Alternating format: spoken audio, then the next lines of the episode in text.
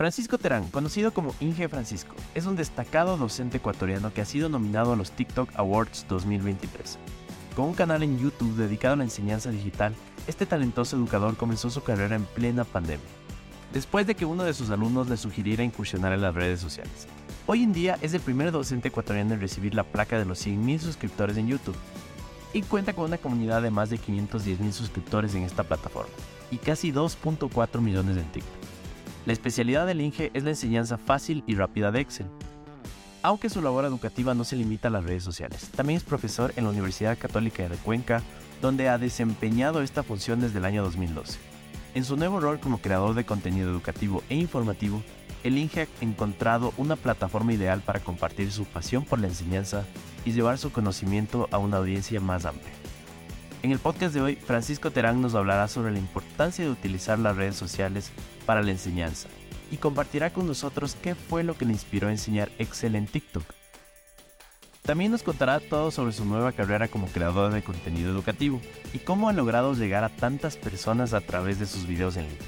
Su experiencia y dedicación son un ejemplo inspirador para aquellos que buscan nuevas formas de enseñar y llegar a su público de manera efectiva.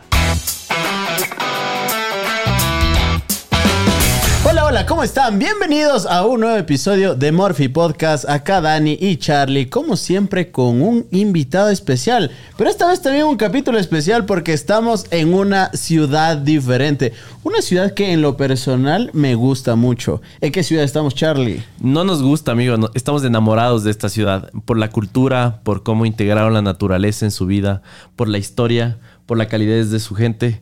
Amigo, estamos en Cuenca. Qué linda ciudad. Qué linda ciudad. Queremos agradecer a toda la gente de Cuenca que también nos ha tratado muy bien. Y aparte que aquí fue el primer capítulo que hicimos. Sí, de, esta de hecho, para la gente que no sepa, la, última temporada nace con el podcast de, del Kenk y del Nico en sus oficinas. Nico Muñoz, Kenk el Grande en Cuenca. Así que eh, es como la patadita de la buena suerte. Creo que estamos luego de un año prácticamente haciendo contenido con invitados cracks creo que otra vez le vamos a hacer la vara con el invitado de hoy. Y claro que sí, alguien que de seguro, y les pido que le den like, que le den buenos comentarios y muy buena vibra, aparte de la que siempre le dejan en sus redes, porque estamos con un hombre que ha salvado miles de vidas, yo creo que ha otorgado muchos trabajos, y pues bueno, un crack, está con nosotros. El Inge Francisco. Muchas gracias, muchas gracias por esa gran introducción. Eh, contento, feliz de, estar aquí, eh, agradecido por la invitación. Para mí es un gustazo tremendo estar aquí y pues nada, listo. Dispuesto a dialogar, a contestar preguntas. Inge, aquí en este podcast siempre hablamos mucho de contenido de valor y siento que usted realmente se apodera de este concepto. Porque como hablábamos antes, ¿no? Hace unos minutos, siento que con las plataformas y con la difusión extrema que tiene TikTok, YouTube, Instagram, realmente cualquier persona puede ser famosa ahora, siendo constante, nada más. Pero que uno vea un TikTok, una pieza de contenido y termine con una herramienta que le puede cambiar su vida o le puede facilitar algo en el trabajo o le permite hacer una tarea, de tanta variedad que hay, ¿no? Siento que eso es contenido de valor. Entonces, nada, quisiera que nos cuente un poquito eh, de cómo inició en este mundo de la creación de contenido, Inge. Bueno, eh, esto ya lo he contado muchas veces en, entrevistas. Eh, Pero aunque no lo crea, hemos buscado entrevistas aquí ecuatorianas con usted y casi no hay. Hay mucho contenido que le ven desde muchas partes del mundo. Eh, sí, bueno, sí, en realidad yo empecé en el año 2000, bueno, 20 oficialmente, ¿no?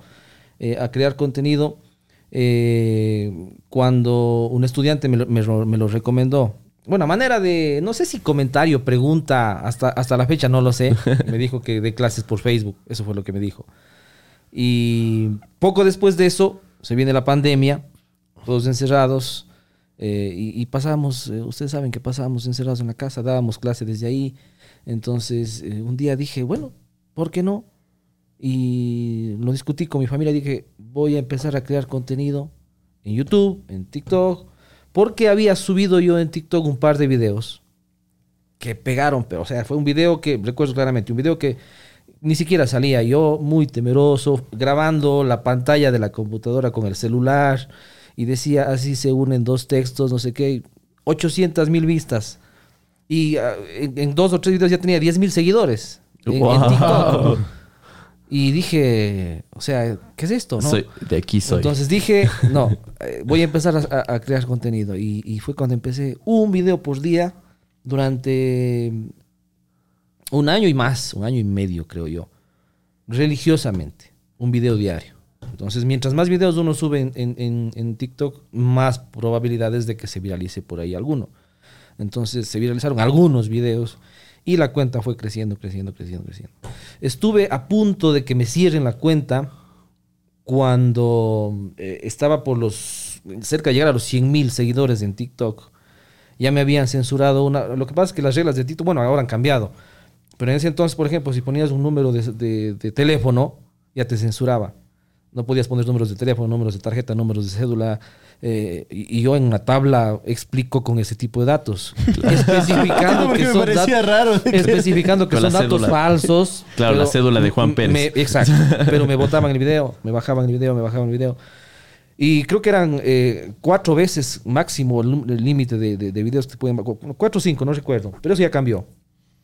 Y una vez llegué a los... Ya después de que llegué a los 100 mil, subo un video y me dice, video, video bajado, tu cuenta ha sido suspendida. Indefinidamente, no sé. No, miento, no fue 100 mil, fue más. Yo tenía más seguidores. ¿Y cómo, cómo se sintió Inge cuando le digo eso? No, no, no, me, me bajó la presión, creo, de, de- de- de la, de la impresión, porque no, no, o sea, todo el trabajo que uno hacía y, y empezar de nuevo, desde cero, dije no. Entonces hice una apelación y a Dios gracias resultó la apelación.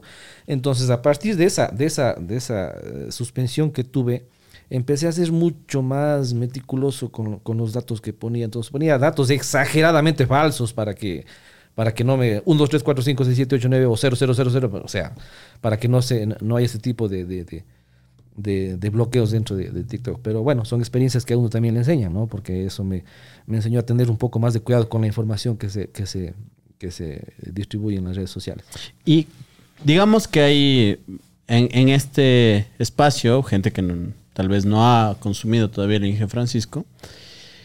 ¿Cómo debe haber alguna gente cuando usted va a un evento y todo lo demás? ¿Cómo se presentaría ante cualquier persona que no le conoce el Inge? Claro, o tiene dos tipos de presentaciones, una para jóvenes y digamos ahí mucho mayor. No, no, yo no hago distinción en ese caso. Soy, no, no, no, o sea, exactamente igual para mí, lo mismo. Puede ser un, una persona que no me ha visto nunca, un seguidor que sea de años o un seguidor nuevo, igual. O sea, si es que es un seguidor nuevo, me empezará a conocer. Si es que es alguien que ya me sigue mucho tiempo, pues es alguien que ya me conoce. Entonces, Ah, sí, pero al punto que quería llegar, por ejemplo, es como... Buenas noches, soy Francisco y soy creador de contenido No, no, o soy no, profesor, no, no, no, soy influencer. No, no, peor, menos. No, no, no. Creador de Nunca me comunidades. presento- no, no, no. Jamás me presento como creador de contenido, ni como influencer, ni como youtuber, ni como Francisco Terán. Lo que sí digo es que soy docente, eso sí, docente universitario, porque yo considero que eh, lo que yo estoy haciendo, incluso en redes sociales, también es enseñar. Y eso es parte de la docencia. Entonces yo me considero un docente. Sí me han dicho, ¿no? Eh, ¿cómo, cómo, se, ¿Cómo se considera influencer, YouTube? ¿Cómo le gusta que le digan influencer, youtubers, creadores de contenido? Y, y como quiera, digo. O sea, no, yo no tengo problema. Pero si me preguntan a mí, ¿yo qué, qué soy? Yo soy un docente, una persona que, que enseño lo que está a mi alcance enseñar. Pero eso de influencer... Es más, no me gusta que me digan influencer. ¿Por qué no ¿Por le qué? gusta? Exacto. Porque influencer es sinónimo de ignorancia. Aquí en este país al menos. Entonces, Bien, no me gusta que me digan influencer. Ah, ah, el influencer es como ah, el payaso, el, el- entonces sí, sí, La es, connotación es el sinónimo, que la tiene, connotación que le dan aquí la gente al, al término influencer. Se aleja completamente de la El otro docencia, día ¿no? veía yo completamente. Exacto. El otro día veía yo un meme, bueno, una imagen que decía, eh, ¿se acuerdan que hubo la época de, de los dinosaurios, de los de las imágenes de dinosaurios profesionales, no sé qué, y No, aparecía en todos lados? El- el- bueno, y, y decía, y alguien, y alguien se inventó por ahí, y lo peor es que la gente cree todo, ¿no? Lo que alguien se inventó por ahí que sabían por qué salió esto de los dinosaurios, no sé qué, ponen las profesiones, y decía porque ahora es mucho más fácil, dice, eh, ser influencer, es mucho más fácil crear contenido que, que ser un profesional y ganar mucho más dinero es más. Bueno, en fin, o sea, era lo más fácil del mundo ser influencer en definitiva. Eso es lo que decía ese mensaje. Pero entonces, si es fácil, ¿por qué no lo hace todo el mundo? Pero, pues? pero, pero la verdad, o sea, pregunta puntual. ¿Es fácil ser influencer? No, no. Si fuera fácil, todo el mundo lo sería. Claro que no. Es, es dificilísimo. Es muy complicado. Primero, ¿por qué? Porque hay el, el- el- obstáculo más grande que tiene un, influencer, y creo que han tenido todos, es perderle el miedo al qué dirán. Al menos en nuestro país. No sé cómo sea en el resto de países. Porque uno cuando va a hacer, eh, a crear contenido va a estar en boca de todo el mundo. Primero en boca de, tus vecinos, de tu barrio, después de tu ciudad, después de un ambiente más. Y si llegas a conocer más gente de tu país, de fuera. Entonces uno tiene que estar dispuesto primero a que todo el mundo lo vea, a que cualquier persona pueda comentar lo que dé la gana. Uno no puede controlar eso. Entonces hay gente que al primer comentario malo ya, no, eh, me están criticando y se acabó. Entonces eh, hay que tener un carácter fuerte para soportar todo tipo de Así es. comentarios. Entonces es un obstáculo que no todo mundo puede superar. Eso es lo más difícil, creo yo, de hecho. Porque el momento que superamos eso, ya el resto es constancia. Constancia, constancia, constancia y seguir adelante. Entonces es complicado. O sea, no es fácil, para nada fácil. Oiga, Inge, cuando le escucho, eh, percibo mucha madurez, ¿no? Muy diferente a otros creadores con los que hemos conversado aquí. Eh, quisiera saber cuál ha sido, pero, la percepción de sus, de todo, de todos sus pares, es decir, de otros profesores, eh, porque siento que como mismo, usted mismo estaba diciendo, hay esta connotación negativa del gra- grabar un desde un celular y hacer contenido. Dicen, ay, este se cree tal cosa o una cosa. Entonces no sé si no- nos cuenta ahí al inicio cómo fue. Bueno, eh, cuando yo inicié estuvimos en pandemia, eh, insisto en esto, entonces no tuve contacto con otros docentes físicamente hasta Ajá. después de que ya nos permitieron regresar a nuestros trabajos, que fue como un año y medio después. Así es.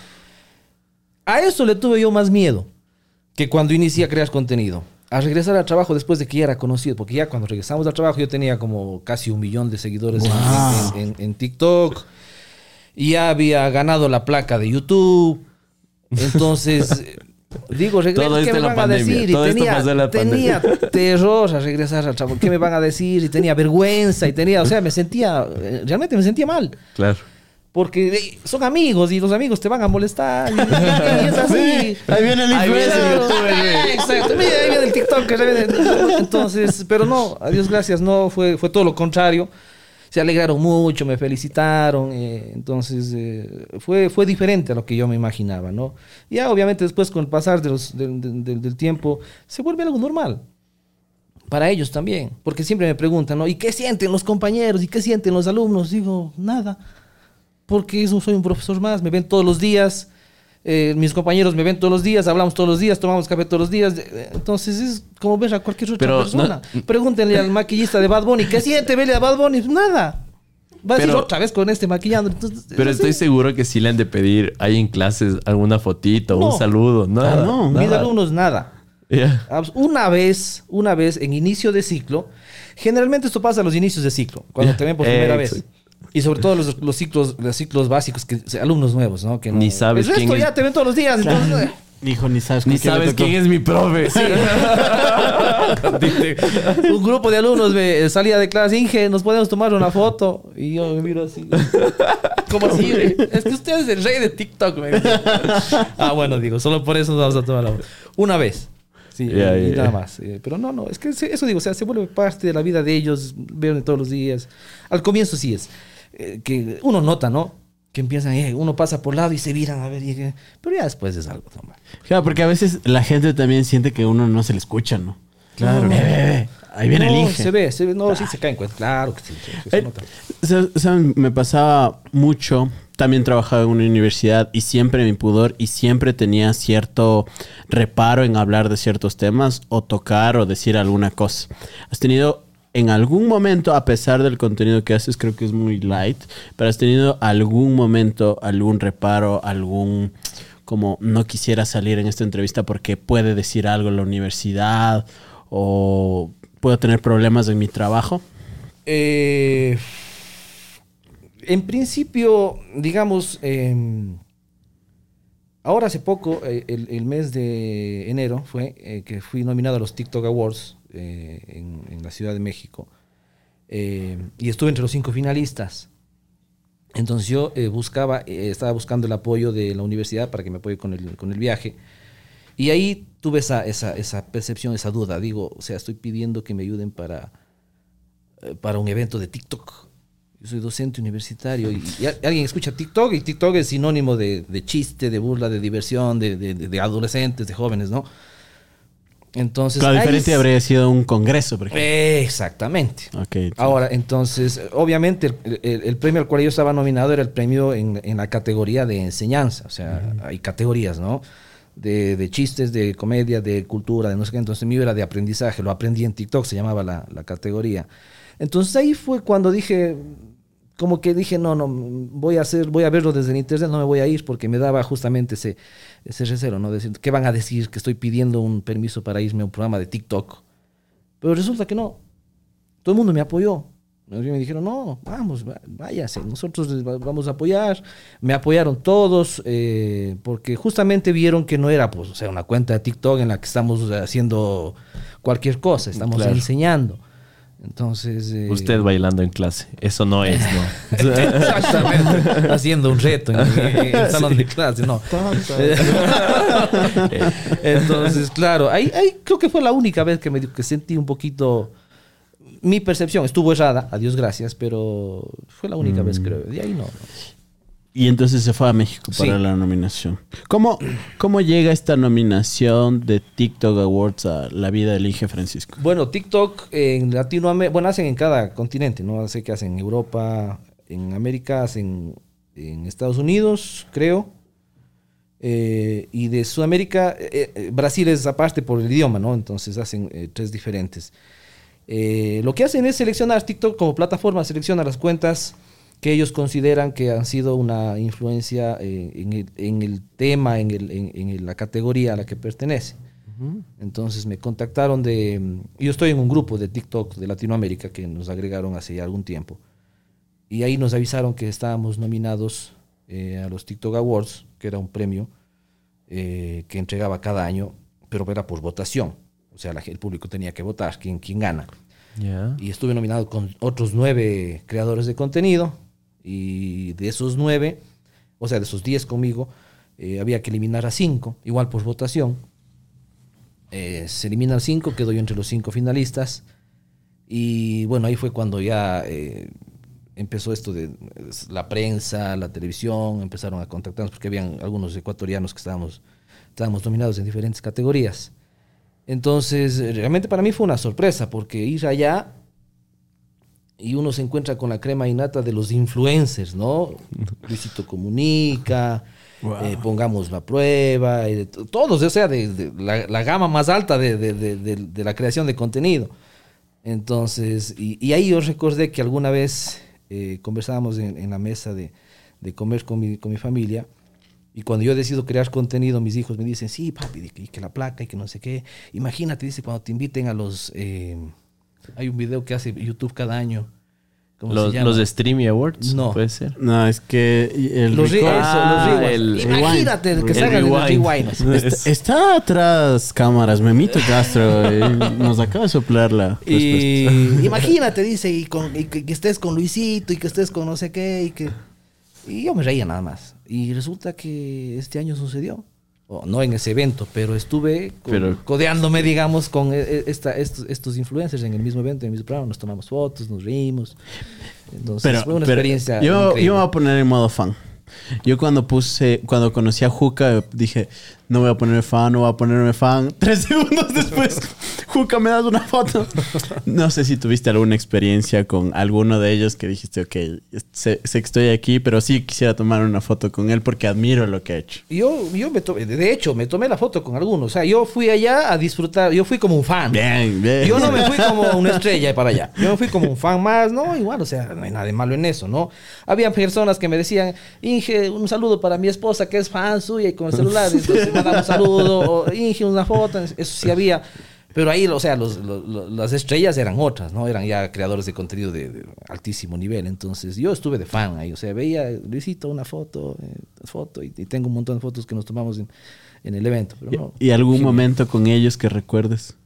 Eh, ¿Cómo fue el momento de conocerle a Luisito Comunica, por ejemplo? Luisito, lo que pasa es que es, como es tan famoso, todo mundo le pide fotos. O sea, habían Claro, claro. youtubers que eran considerados famosos que estaban haciendo fila para tomarse fotos con Luisito Comunica. Entonces, era eh, eh, el after que era después del evento, había un escenario, eh, era un show artístico y, y ahí la gente, ¿no? O sea, en el patio todo el mundo conversando y estaba Luisito. Y, y yo quería acercarme, pero veo que está una fila de gente para tomarse eh, foto con él. Entonces, él creo que también debe fastidiar eso, ¿no? Un poco, porque no puede estar tranquilo en ningún lado. Entonces se toma fotos así rápido y que no sé qué. Entonces, eh, son situaciones que yo entiendo perfectamente. Si es que me dicen, no, no puedo tomar, eh, lo entiendo perfectamente porque vi que, que cómo era la situación. No podía estar tranquilo. Con, estaba con la novia y con un grupo de amigos. Yo no podía estar cinco segundos. No podía eh, eh, entablar una conversación de más de cinco segundos porque ya le venían a pedir foto, a pedir foto, a pedir foto.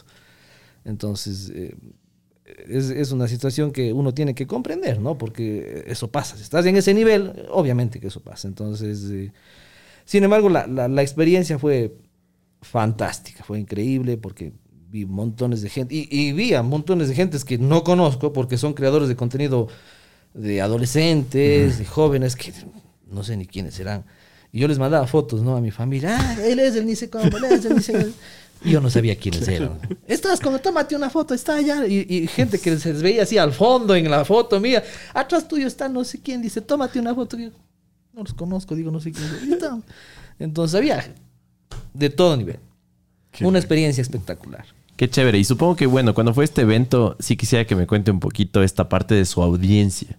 Porque entiendo que por el tipo de contenido, usted tiene alcance en toda Latinoamérica. No es que la gente se pone de- a pensar de dónde será Belinge Francisco. De hecho, la, la audiencia que tengo eh, en su mayoría es de México. Ah, atención. Ah, ya. Eh, más de la, o casi la mitad de, de seguidores que tengo en todas mis redes sociales eh, son de México. Claro, entonces, Después viene países como Colombia, de Perú, eh, de Chile, de Argentina y creo que Ecuador aparece en un sexto, séptimo lugar en cuanto a audiencia. cuando se fue este evento, entonces sí tuvo muchas personas que le reconocieron. Sí, bueno, no muchas.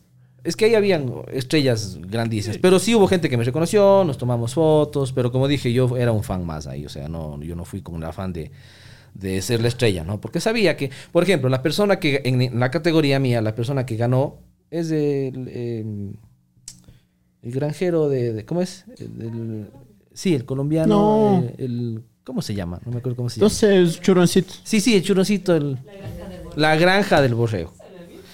Y tenía como casi 20 millones de, de seguidores. O sea, competir contra él era una tarea imposible. Claro. O sea, Claro. yo sabía que no iba a ganar. Porque estaba ante él, que era. él- o sea, era él y los otros cuatro participantes.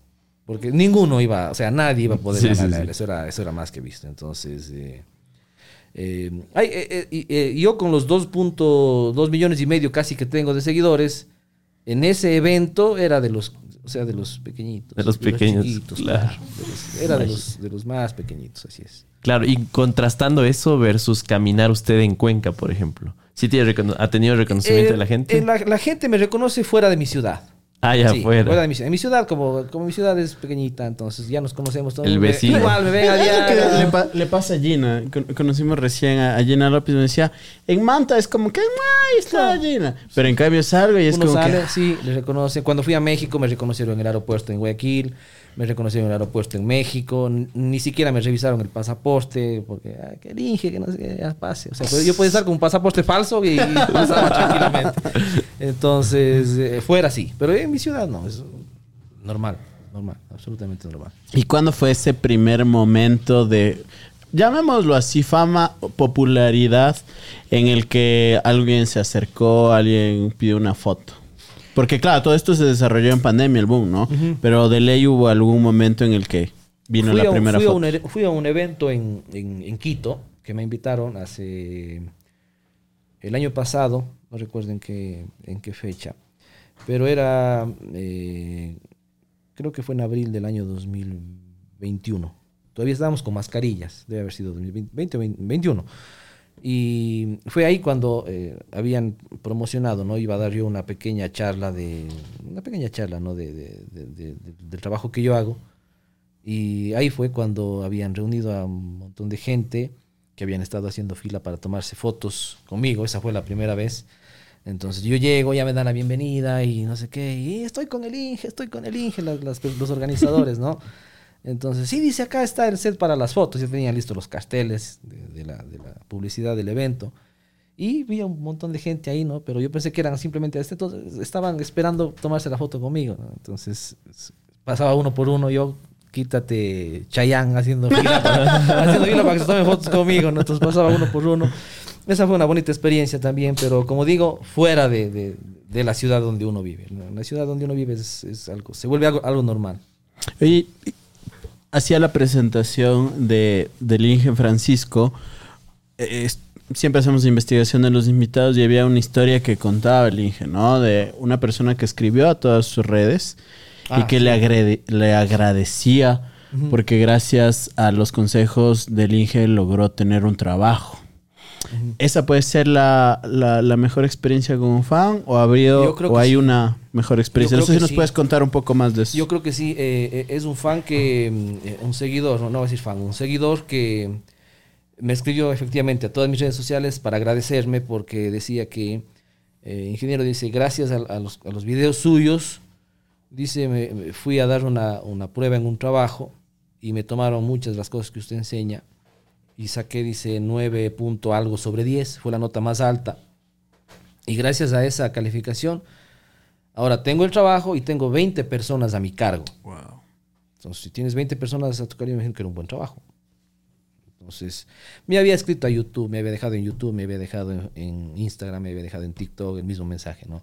Entonces, yo le dediqué un video incluso en, en TikTok, le, le mostré, la, mostré el, el- el- el mensaje que me dejó y dije, ¿no? Que eso, es, eso le motiva a uno, ¿no? Eh, Eso es una, una motivación para uno y, y como esos habrá también unos cuantos por ahí que simplemente no lo dicen, pero que a lo mejor, como, como, como decías en la, introducción, le salvó un- la vida en un trabajo. Hay cosas que son a veces muy simples. Para una persona que conoce del tema es muy simple. Incluso pueden burlarse de lo que estoy publicando, porque es algo tan simple, pero ese- esa cosa tan simple, tú no sabes si a lo mejor para una persona que no sabe, le está costando la permanencia en un trabajo, por ejemplo. Y resulta que aparece ese video tan simple para alguien, pero para esa persona puede ser salvarle la vida en un trabajo. El que continúe, el que no continúe en un trabajo. Entonces uno no sabe. Yo era de las personas que al inicio, y siempre, todos los, todos los días se aprende algo, ¿no? Eh, En esto de las redes sociales. Yo decía, "Oh, ok, voy a subir esto, pero no, esto es muy fácil. O sea, no, no voy a subir eso. Y a veces esas cosas tan simples eran las que se viralizaban.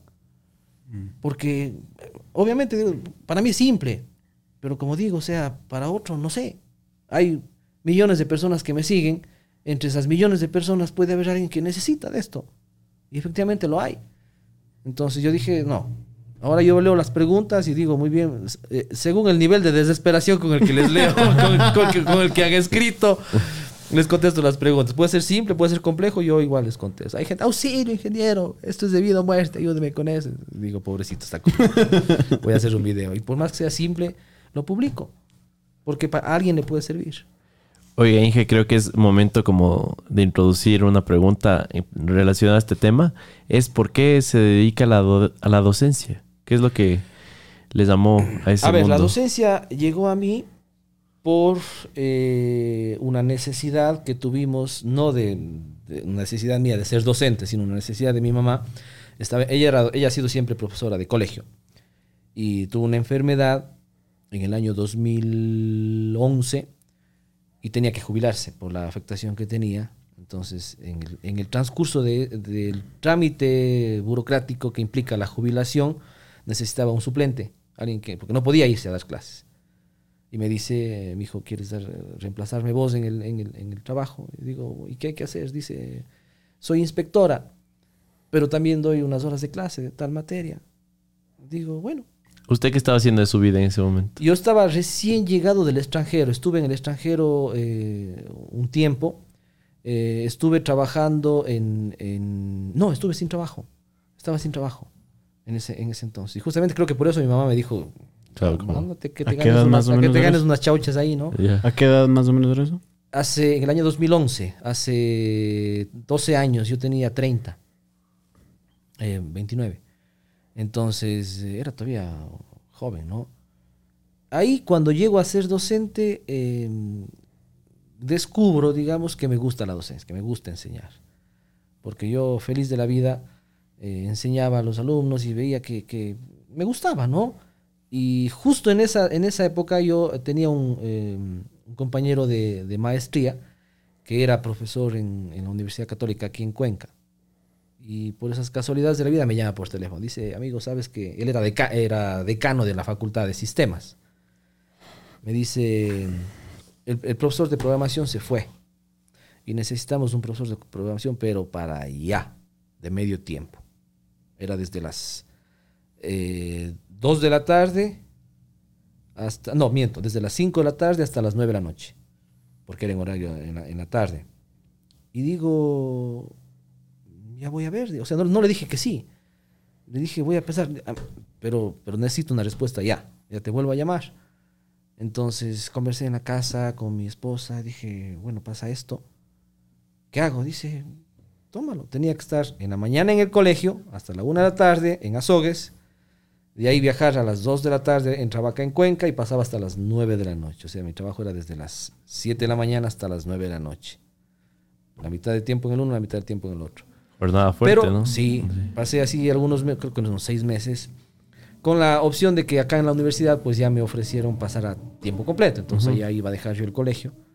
Y así fue como entré en el mundo de la universidad, el mundo universitario. De eso ya 12 años que me mantengo en la docencia. Entonces creo que de circunstancias de la vida, ¿no? Que hicieron que, que, que, a lo mejor si no le pasaba esto a mi mamá, nunca llegaba a ser docente.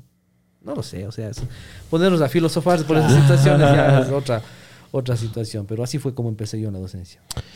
Y desde esta experiencia de 12 años de trabajo, ¿qué tan fácil o difícil es ser docente universitario? Sobre todo en Ecuador, ¿no? Eh, bueno, ahora, o sea, si comparamos lo que era la docencia hace 12 años con lo que es ahora, sí ha cambiado. Y si comparamos más aún, cuando yo era estudiante, por ejemplo, con lo que es ahora, la, cuando yo era estudiante, cómo eran los docentes, me refiero, y cómo son ahora, cómo somos ahora, sí ha cambiado, pero drásticamente. Entonces ahora es complicadísimo en el sentido de que, por ejemplo, eh, a, a, ahora hace poco veía una noticia que había una madre de familia que había le había pegado, le había agredido a una, a una profesora.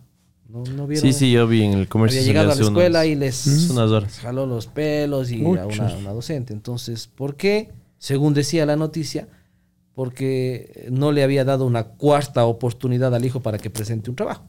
Entonces, a ese nivel hemos llegado, entonces es complicado ser docente, porque ya no es como antes. No, no presentó el trabajo, ya se acabó, tiene cero. Eso ya no se puede hacer ahora. Ah, es que no pudo porque hay que analizar la situación del estudiante, que por qué no pudo presentar el trabajo, por qué no pudo venir a clase, por qué no dio la prueba. Entonces hay que ponerse en ese plano del por qué, y si el estudiante dice, bueno, pasó esto, entonces, ah, muy bien, venga, le tomo una segunda prueba, justo o no, eh, no lo sé, pero así es ahora.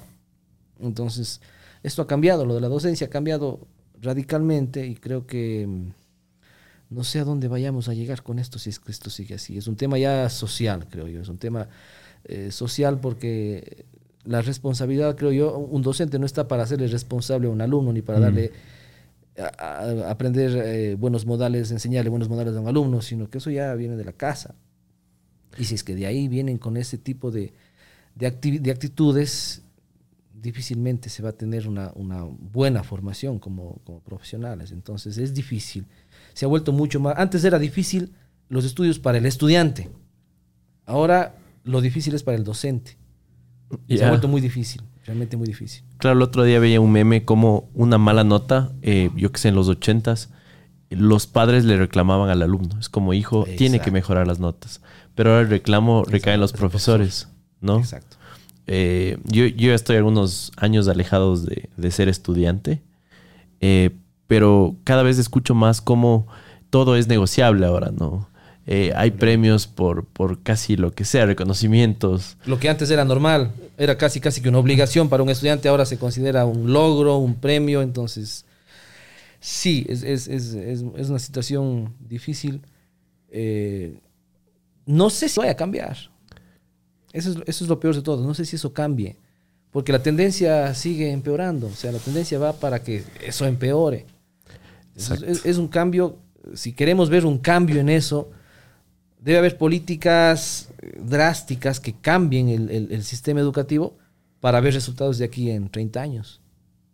Entonces no es que se cambie ahora ya, no. Para ver la siguiente generación los resultados, pero para que eso ocurra, tiene que haber un cambio drástico. Claro, porque entiendo que es eh, la salud mental tiene un, un lugar muy importante en la sociedad ahora, ¿no? Claro. Pero tampoco puede utilizarse en muchos casos como una excusa para ser irresponsable, Así por darle es. un ejemplo. Así es. Porque estoy seguro que hay muchos alumnos que están bien, tienen toda la capacidad de presentar algo, pero pueden utilizar eso como, como Como excusa. excusa, ¿no? así es. El otro día escuchaba una conversación, decían, eh, por ejemplo, si es que, eh, eh, hablando de temas de, metiéndonos en temas de, de- de la justicia, eh, decía, si es que a un ladrón, se le, a, a un, a un delincuente, me refiero a, una- a un preso, se le ocurre decir que es hipertenso, que tiene la presión arterial, que es diabético, que no sé qué, ya, ya no le meten preso. ¿Por qué? Porque se da prioridad a ese tipo de cosas, eh, no importa si es un delincuente. Entonces son cosas que a, a- a la larga afectan muchísimo a la sociedad entera. Como sociedad nos afecta absolutamente a todos. Entonces, yo creo que para que eso cambie, como digo, tendrá que pasar no sé cuántas generaciones, siempre y cuando se haga un cambio ya, pero un cambio drástico en la ley de educación, en, en- en reglamentos, en, en temas de corrupción, sin querer meternos en este tema de corrupción, porque es otro tema de, de pasarnos toda la noche hablando. Pero, pero, o sea, tiene que cambiar ahora, ya, para ver los efectos en unos 10 o 15 años más. Topando ese tema, ten- vengo de una familia de docentes. Mi mamá, saludos, man. Eh, mi tío, mi tía, una familia de docentes. De hecho, mi abuelo fundó una escuela para personas con discapacidad visual en Riobamba. Así de, de, de docentes. Arraigado. Arraigado está la docencia en mi vida. Y siempre les hago esta pregunta, así como juego de fin de semana, conversación de fin de semana, y mi familia es, ¿qué ley cambiaría o qué ley promulgaría siendo ministro de educación, por ejemplo? Digamos que un día le dicen, Inge Francisco, ¿sabe qué? Llegó a los 2 millones, tenga. No, a los Ministro. 10 millones. A los 10 millones, ¿verdad? Ministro de, de educación, ¿qué ley así de una? Claro, Vamos. es que esto yo no creo que es tema de una sola ley. Sí, sí, sí, sí. Pero hay una Yo siempre creo- que uno yo dice... creo que, por ejemplo, eh, cuando se anularon las materias de cívica, ¿sí? De las escuelas, de los colegios. Eso no debió haber sucedido nunca. Hay temas que, hay temas, yo sé que las generaciones hacen que la gente cambie. Yo sé, eh, ah, papi o mami, eh, esa era en tu época, lo típico, ¿no? De los jóvenes de ahora. Ahora los tiempos han cambiado, sí, yo sé, pero hay cosas que no deberían cambiar, aunque pasen generaciones, las generaciones que pasen. El respeto hacia los, mayores, hacia los adultos, hacia las mujeres, a todo el mundo, al prójimo. ¿Sí? La cordialidad, Los valores en los general. valores ¿no? en general, eso no tiene por qué cambiar. Pero dicen ¿no? con el cuento de que no, ya las generaciones ya, ya no es como antes. No, yo sé que no es como antes, pero esas cosas no deben cambiar. El otro día veía en el juramento a la bandera, se ve barbaridades ahora. Los alumnos le toman el juramento a la bandera como, no sé ni cómo lo toman. Se ponen a bailar, hacen chiste. O sea, eso en mi época, hacer un juramento a la bandera, pues eso me costaba a mí la expulsión ponerse a bailar así en el juramento cuando está pasando a jurar la bandera. O sea, no saben lo sagrado que es jurar una bandera. Pero no es culpa de ellos, porque no saben, desconocen, porque no se les enseñó desde, desde niños, desde adolescentes. Entonces ese tipo de cosas son los que se tienen que, que, aunque digan que estamos regresando al pasado, no, no debieron haberse cambiado nunca. Situaciones así, cosas que se, que se inculcaban los alumnos para que, para que sean personas de bien pero lamentablemente eso se quitó. El otro día leía, parecía que iban a volver a, a, a- a retomar este tema de, de, de ese tipo de materias, por ejemplo, en, las, en los colegios, en las, en las escuelas. Sería, sería importante, ¿no? Completamente. Inge, eh, si, si le tuviéramos un estudiante suyo sentado en el lugar que está, ¿cómo cree usted que describiría su tipo de, de docencia, su, su carácter? Eh, Serio. Ya. Sí, Sí. sí. Y ahora, y eso que ahora eh, la, la, mm, las redes sociales me ha hecho cambiar mucho a lo que era antes. Antes yo era de los, de los docentes que con las justas el alumno podía respirar en clase. O sea, no podían reírse, no podían hacer bromas, no podían distraerse, no, no, nada. Ahora sí, yo creo que eh, los niveles han bajado. Sí, han bajado los niveles porque me controlo ya. Me cuesta, me cuesta, porque siempre estoy tratando de que, por ese mismo hecho que les acabo de mencionar, o sea, trato de que, de que el alumno en clase sea un alumno, sea responsable, sea atento, sea respetuoso, eh, de que cumpla con sus obligaciones. Y cuando no cumplen, me molesta pero trato de, de ya de, de controlarme. Entonces, antes eh, alguien se reía, eh, yo, mi, mi padre era así. Mi padre, cuando, y creo que los padres de muchos de nuestra generación, era una mirada, era suficiente para decirte, date Suficiente. callado, ya sabes lo que te espera si es que sigues portándote mal. Con una mirada. Así era Sí. antes. Y a mis estudiantes era así. Alguien estaba haciendo, yo, yo le plantaba la vista unos 20 segundos mínimo. Y el pobre estudiante veía a un lado y veía que yo le seguía viendo, ¿no? Suficiente para que ya no haga nada más. Entonces dejaba su celular a un lado. En ese ya. momento sintió Eh, terror. sintió el verdadero terror, exactamente. Algo así. eh, algo así.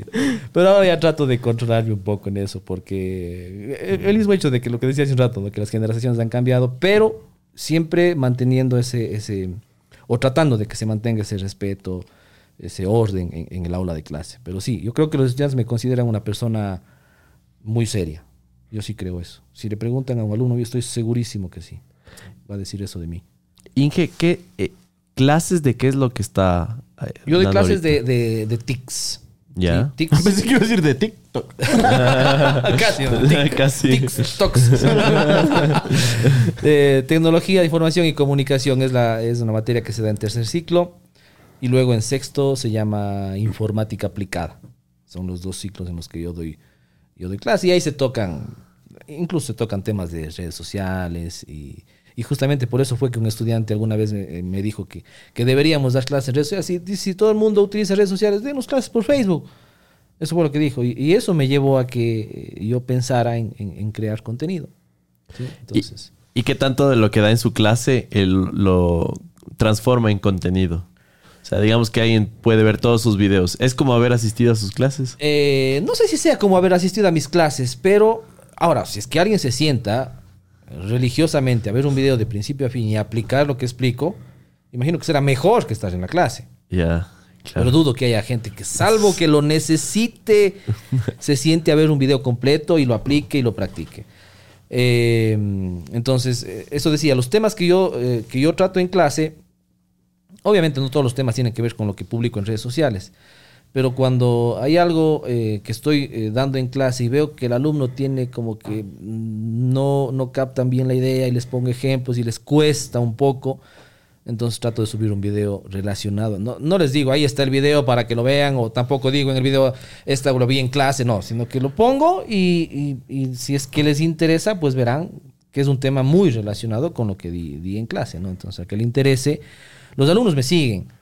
Sí, no sé si por necesidad, por obligación o por... Pero me- alumnos me siguen, ¿no? Porque me han, me han dicho, ingeniero, el otro el video que vi el otro día hablaba de esto. Me han dicho mucho.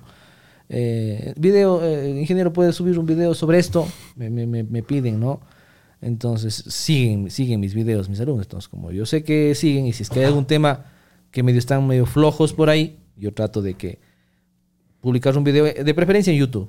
YouTube porque es un poquito más de tiempo para... Bueno, en TikTok también se puede subir videos largos, pero creo que el tema tiene que ser extremadamente interesante para que alguien vea un video de más de tres minutos en TikTok. En cambio en YouTube, si es que alguien se entra a YouTube, ya la misma interfaz permite que uno se siente a ver un video tutorial de 5 o 10 minutos, ¿no? Entonces en, en TikTok es cuestión de un scroll y ya se cambió de video. En YouTube, salvo que sea un short, un video, pues está ahí. Para buscar otro video uno tiene que buscar. Entonces, todo un, un proceso que difiere de lo que es eh, eh, la interfaz de TikTok. Por eso digo yo que las personas que están, las personas que me siguen en YouTube, son personas que realmente necesitan de mi contenido. Claro, se dan el tiempo. Porque en TikTok puede que alguien me siga por moda, porque alguna vez vio un video que le sirvió y nada más. Y, y no va a ver mi- el resto, el resto de mis videos, probablemente. O verá uno que otro. Pero ya si me siguen en YouTube es porque en realidad yo creo que sí. Y, y de hecho recibo muchos correos a diario. Que sigo mucho sus videos, vi tal video, decía esto, pero esta parte no me quedó claro, que no sé qué. Entonces yo a veces con esos comentarios, con esos correos, trato de generar un nuevo video aclarando esa duda, haciéndole un poco diferente, pero eso me sirve, ¿no? Para ir creando, creando nuevo contenido. ¿Y, y cuál es el proceso creativo para un video, ya sea de YouTube y TikTok? Aunque entiendo son diferentes plataformas en este caso, pero yo me acuerdo que cuando estaba estudiando Excel, me mandaban a leer la Biblia del Excel. No sé si ha visto ese libro del Excel. Pero no sé si ahí, claro, literal, un libro grande. Pero no sé si en este proceso creativo es como, ah, ok, voy a ir en orden, va de acuerdo a la necesidad. ¿Cómo, cómo fue ese, ese proceso y cómo es ahora el proceso creativo para un video del Inge Francisco? Bueno, en principio, el que veía los temas era el que decidía qué mm, tema, qué video, sobre qué tema tratar el video era yo. Yo buscaba, yo era el que buscaba los temas. Investigaba en internet, buscaba temas de que no haya mucho contenido sobre algún tema y trataba de sacar temas de ahí. Pero ya luego como la, la, la, la, eh, la comunidad fue creciendo, entonces ya me escribían mucho, me escribían mucho, entonces ahora lo que hago es leer esos comentarios, leo las preguntas, leo los correos. Y hay muchas cosas que ya he publicado y que me piden, que, porque, por ejemplo, hay seguidores nuevos que no han visto mis videos anteriores y, y- me preguntan algo que ya he publicado. Entonces, no voy a publicar lo mismo, simplemente le digo, eh, en este video puedes ver eh, algo parecido o te puede servir. Pero yo me baso en las preguntas que me hacen, ¿sí? en los requerimientos que me hace la gente para hacer un video. Eh, en principio, en el año 2020, por ejemplo, yo un video, para hacer un video de YouTube de 15 minutos, me tomaba alrededor de 4 horas. Wow. Hacer- desde que buscaba el tema, grababa el video, editaba el video, lo renderizaba y lo publicaba, como 4 horas. Wow. Tenía que tomar 4 horas de un día para hacer eso. Un video de 10 o 15 minutos. Para hacer un video de YouTube, me tomaba 45 minutos a una hora. Para hacer un video de un minuto. De De, de TikTok. De, ti- de- de TikTok, perdón, sí. Entonces era, era bastante tiempo. Pero ya con- uno gana experiencia también en eso, ¿no? Entonces, por ejemplo, yo los videos casi siempre de YouTube lo tenía el día anterior. O sea, grababa el día anterior por el tiempo mismo, porque yo a las 6 de la tarde lo publico, generalmente. Si lo publico a las 6, tendría que empezarlo a hacer a las 2 de la tarde, y no puedo, porque a las 2 estoy en mi trabajo, en la universidad. Entonces lo hacía el día anterior. En la noche lo dejaba editando o avanzaba en algo y al siguiente día, después de que salía del trabajo, terminaba la edición y, y lo publicaba. Pero ahora, no, ahora yo salgo de mi trabajo, ese momento veo alguna cosa, lo publico, me tomará una hora tal vez hacer todo el proceso que antes me tomaba cuatro horas, porque, como digo, pues ya el mismo hecho de estar en esto todos los días ya le hace ganar a uno un poco de experiencia, ya sabe qué pasos ahorrarse en la edición, en fin, entonces ya el tiempo se reduce. Un video en TikTok lo puedo hacer en 15 minutos. Sí, entonces ya los tiempos son mucho más cortos, ya la presión que tengo no es tanta de prácticamente tomarme dos días para hacer un video en, YouTube. Ahora lo, lo tomo con mucho más tranquilidad y lo hago en menos tiempo. Ya que nos hemos detenido al tema de las redes sociales. Hay mucha gente que busca ciertos tips o tratamos de darle a la gente ciertos tips. Pero entiendo que el Inge Francisco sigue editando sus videos. El momento de subir, en el caso de TikTok, que es una red social donde está ahora todo el mundo y donde todo el mundo quiere ser viral, ¿qué tips va la gente? ¿Sirven los hashtags? ¿Sirven los audios? ¿Qué es lo que sirve en TikTok? Frecuencia de subida. En TikTok. Ajá, en exacto. TikTok. Vamos primero por TikTok. A ver, en TikTok, es que el algoritmo de TikTok es una joda el algoritmo de TikTok. Uno menciona una palabra que no le gustó al algoritmo, puso un dato que no le gustó al algoritmo, que está, que está dentro de sus restricciones, y ya ese video no se mostró. O sea, se muestra, pero a muy poca gente. Entonces, he llegado yo a las palabras que he llegado a detectar, por ejemplo, que cada vez que publico una de esas palabras pronuncio yo o está dentro de la pantalla en alguna parte y el video no se muestra. Por ejemplo, un logo de alguna otra red social. El otro día me pedían cómo puedo sacar imágenes de redes sociales y hice un video donde, un video fantástico de cómo mostrar las imágenes de redes sociales. No llegó ni a mil vistas, creo. Oh. Porque simple y sencillamente aparecía el logo de Instagram, el logo de, de Facebook, el logo de YouTube en la explicación del video. Entonces TikTok detecta que hay logos que no son, no lo muestra. Cuando yo menciono una palabra curso, cuando menciono una palabra inscríbete, cuando menciono la palabra gratis inclusive, porque todo eso lo relaciona con algún tipo de, de- de publicidad, TikTok. Y a Claro, los porque también no ya tiene. SEO, ¿no? Claro. Entonces, hay que tener muchísimo cuidado con las palabras que se dicen y con los textos que se ponen. Entonces, hashtags, no, yo utilizo cuatro hashtags Siempre. Utilizo un hashtag que es el Inge Francisco, así es el hashtag, ese tiene como más de 100 millones de vistas. Ya. Siempre pongo ese hashtag en cualquier video. Lo aprendí en TikTok, que es otro de los hashtags. Excel, otro hashtag. Y aprende en TikTok. Son los cuatro que van a ver ustedes siempre. Salvo alguna otra vez que publiqué algún otro, pero cuatro. Salvo algún baile. Hay gente, hay gente que dice, ah, que, eh, ¿cómo saben poner? Eh, for you page, eh, for you viral. Y una media pantalla de, de- de hashtag. No, no. Eso no, no sirve de absolutamente nada. O sea, no. Más bien, lo que sí sirve es que siempre utilices tu mismo eh, los hashtags con frecuencia. Con frecuencia, con frecuencia, con frecuencia. Al menos eso a mí me ha resultado. Yo tengo esos cuatro hashtags siempre, en toda publicación. A pesar de que en el canal, en el, en el grupo que tenemos de TikTok Latinoamérica, de los creadores, a todos los creadores nos mandan todos los viernes la lista de tendencias. Publiquen con estos hashtags para ser promovidos en los videos. Pero los hashtags que hay no tienen nada que ver con educación, lamentablemente. Entonces, que el baile loco, que no sé qué. Entonces, ¿cómo publico yo una explicación de, de- de Excel? Claro, imagínate. Eh, maquillaje y diviértete Clavos. conmigo, que no sé qué. Entonces, no, no yo mejor ya no les tomo en cuenta esos, esos hashtags y siempre los mismos cuatro. Sí, cuatro o cinco que son. Ya, y, y frecuencia de subida o horas de subida, tal vez. No, no, no tanto la frecuencia, sino más bien la constancia. O sea, que no, que no. Tú puedes subir un video cada semana, pero que sea cada semana. O sea, que no te, que no te falte una semana.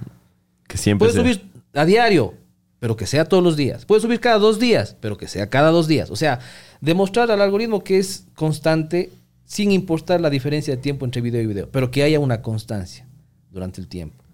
Entonces, eso también, eh, y, y de hecho, eso, eso nos han dicho los, los- los- las personas administradores de, de los grupos, que son gente que trabaja en TikTok, ellos, ellos también nos han, han coincidido en eso, ¿no? La constancia. ¿no? Tú puedes subir si quieres cada semana, no hay problema, pero que sea religiosamente cada semana el video, que no falte. ¿Y usted religiosamente cada cuánto Yo sube? ahora subo cada dos días. Antes subía a diario, a veces dos en un día. Luego fue diario. Bueno, de hecho, la- eh, la mayoría de veces fue diario. Pero ya desde hace unos seis meses atrás, que subo cada dos días un video. Si surge alguna cosa medio simpática por ahí, subiré uno a día seguido. Pero cada dos días. Le desanimó el granjero. No. Jamás, antes de, jamás antes- le voy a alcanzar antes- este man. Antes de eso ya empecé a subir videos así. Ah, de- ya. así. No, y me tomé la foto con el granjero. Así. Un tipazo, un tipazo. El muchacho es un adolescente súper buena onda. Le- todo el mundo le ama a ese muchacho. Todo el mundo le ama a ese muchacho. Tomar fotos, le pedían fotos por todo lado. Eh, entonces, eh, yo veo gente que, por ejemplo, eh, gente que suben dos, tres, cuatro, cinco videos en un día. Hasta siete visto Dios, yo. ¿en- Lo ¿En, vi. en qué trabajan o vivirán de eso? No lo sé. Mm. En un día. Entonces, ¿cómo lo hacen? A mí me toma tiempo. To- to- tocó un tema interesante. No, Así es. no así lo es. traje yo a la palestra. Eh, el Inge Francisco, actualmente, ¿de qué vive? ¿Puede vivir solo de la creación de contenido? Eh, mm, ¿Puedo vivir solo de la creación de contenido? Creo que no. Bueno, depende. Eh, creo que no, ¿por qué? Porque yo ya tengo, pues no, o sea, tengo mi hija que está estudiando en la universidad, tengo mi hijo que está estudiando en el colegio, tengo mis cuentas que pagar, pago mi casa, entonces yo a estas alturas no puedo decir, bueno, dejo la universidad y me dedico. Aunque creo que si me dedica, o sea, si dejara la universidad, tendría más tiempo para dedicarme a redes sociales, creo yo, Así es. que tendría un crecimiento o un alcance mayor. Pero eso implicaría también un esfuerzo adicional. Entonces, si yo salgo de la universidad, eso es lo que yo hace un rato le decía a, Erika. a Erika. Yo pienso retirarme algún rato si llego a tener un millón de suscriptores en, en YouTube. Ahorita estoy por los 500 mil. Entonces, porque yo sé que ahí, primero que los ingresos ya van a ser, ya va a representar lo que gano actualmente, por ejemplo, en la universidad. Y si me retiro de la universidad es para relajarme. O sea, no porque No quiero, para me retiro de la universidad para trabajar acá el doble. o sea, para eso sigo en la universidad y sigo acá. Así es. Entonces no hay sentido retirarme de la universidad para trabajar el doble por acá, por redes sociales. Entonces, más bien continúo como docente, porque aparte me gusta la docencia. eh, y pues ya cuando llegará algún tiempo que a lo mejor ya tenga que retirar, pero cuando yo considere que efectivamente me retiro, porque siento que ya con esto puedo vivir tranquilo y no voy a tener problema, creo que llegará eh, a- a- en algún momento eh, ese, en el que tenga que tomar esa decisión, sí, estoy seguro que sí. Pero por ahora no. No, porque, porque en este punto de su vida, ¿qué es lo que disfruta más? ¿Estar frente a una ola de alumnos, no sé cuántos habrán, 20 alumnos? eh, o grabar un video y saber que puede llegar a miles de personas, ¿no? ¿Qué, qué es lo que está disfrutando más ahorita? Eh, qué buena pregunta. Bueno, eh, lo que pasa es que cuando uno llega, en en el ejemplo, curso 20 personas, 30 personas, uno sabe que eh, llegar a esas 30 personas puede ser mucho más sencillo que llegar a 10 mil. ¿A qué me refiero? Yo tengo un plan de estudio que tengo que cumplir, sé lo que voy a dar, sé cuándo lo voy a dar, sé cómo lo voy a dar, porque lo he venido dando todo, todo el tiempo. Y en ese mismo, en esa misma temática, yo sé qué cosas puedo mejorar. Cosas que ya mejor, a lo mejor en, en ciclos pasados no lo hice, lo estoy haciendo ahora y siento que voy mejorando cada vez. Pero en cambio, cuando uno va a publicar algo, uno no sabe a qué, a qué personas van a ver ese video. A veces publico algo y, y- y hay gente que me ha dicho, "No, eso- ya publicó ingeniero. O eso ya lo sabía. O- pero hay gente que no lo sabe. Otras veces en cambio he publicado algo que ya he publicado y dije, no sé, y, y me va bien. Entonces creo que no, no sé si se pueda comparar. Disfruto las dos Las cosas. dos, claro, que no Pero- son exclusivas, ¿no? Pero Ajá. claro, pero o sea, en llegar al, al público, o sea, los del aula de clase, o sean las miles de personas que están por acá, creo que depende. Esto es relativo, ¿no? Depende de, la circunstancia. ¿Y, y cuáles le sacan más de quicio? Ah, no, en el salón de clase. en el salón de clase, ¿no? A veces me saca más de quicio porque al fin y al cabo un, un comentario lo puede hacer cualquiera y uno lo, lo interpreta, lo toma como uno quiere. O sea, el, el- el- el comentario no le afecta a uno. Lo que a uno le afecta es la forma en que uno lo toma. Así es. Pero en cambio, si estoy frente a una persona y veo que está en- estoy dando clases y está en el celular, eso ya me saca Pero, de pero es que le estaba ¿no? dando like a su TikTok. Entonces, eh, sí, obviamente que eh, la- el contacto directo siempre va a tener una repercusión más, más, más directa, valga la redundancia, en, en la, en, la, en, en- en el carácter, en, la- en el desenvolvimiento de uno ¿no? en el salón de clase. ¿Y, y cómo, cómo lidia? Porque esto es algo interesante, ¿no? Depende quién comente y depende yo cómo tomo el comentario. Pero cómo lidiar con el hate. Porque claro, digamos que ya cuando hay una cierta repercusión, hay gente a la que le gusta nuestro trabajo, hay gente que no le gusta nuestro trabajo. Pero en el caso del Inge Francisco, no sé, pues, o sea, No, ¿quién sí. puede poner pues ahí? Sí hay, sí hay. ¿Cuál, es el hater de, Sí de Inge hate, Francisco? No, sí hay hate. Como dije, ¿no? Ah, más fácil se hace de esta manera. Ah, eso es cosa de mí. ¿Quién? Otro día me ría. ¿Quién está usando, quién puede usar Excel en el siglo XXI? Algo así en el comentario que pone alguien. ¿A quién se le ocurre utilizar Excel en la época en la que estamos? O sea, y le cayó el hate a él, pero no la gente. Le, le llovieron los, los, los- los comentarios. Pero no, sí hay hate, obviamente que sí. Pero no, yo no lo tomo así. eh.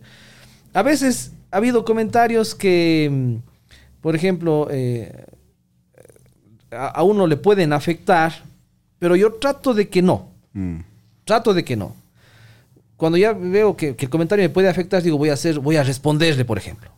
Y voy a mandarle al diablo en buenas palabras y después digo, no. ¿Para qué? O sea, a lo mejor ni lo lee, a lo mejor voy a demostrar que estoy... No, ya, que comente. Entonces trato de, de- de controlarme, porque eh, mi otro yo de hace años, por ejemplo, mandaba al diablo. Alguien que, claro, alguien que comentaba alguna cosa que no me guste, ¿no? Pero no, no, ahora sí, no, yo- más bien yo me río, trato de hacer un video nuevo. Cuando empecé, cuando tenía hate, cuando empecé en las redes sociales, ahí sí respondía parejito a todo el mundo, ¿no? Alguien me de- decía algo y, y le mandaba al diablo, en buenas palabras, obviamente, ¿no? Y, y, y trataba de a todo el mundo darme contra todos. Pero después dije, o sea, no, me estoy desgastando. Y yo creo que por esa etapa pasa todo el mundo. Cuando empieza a crear contenido. Le comentan algo que no le gusta. Uno está empezando recién, entonces a uno sí le afecta. Claro. Y uno trata de comentar para que quede claro, porque la audiencia está viendo y no quiero quedar como un tonto ante mi audiencia, o no quiero quedar mal ante mi audiencia. Entonces piensa eso. Pero no, o sea, si no contestas, no pasa nada. Y es preferible no contestar, te ahorras dolor de cabeza y, y lo tomas como que ya, no ha pasado nada.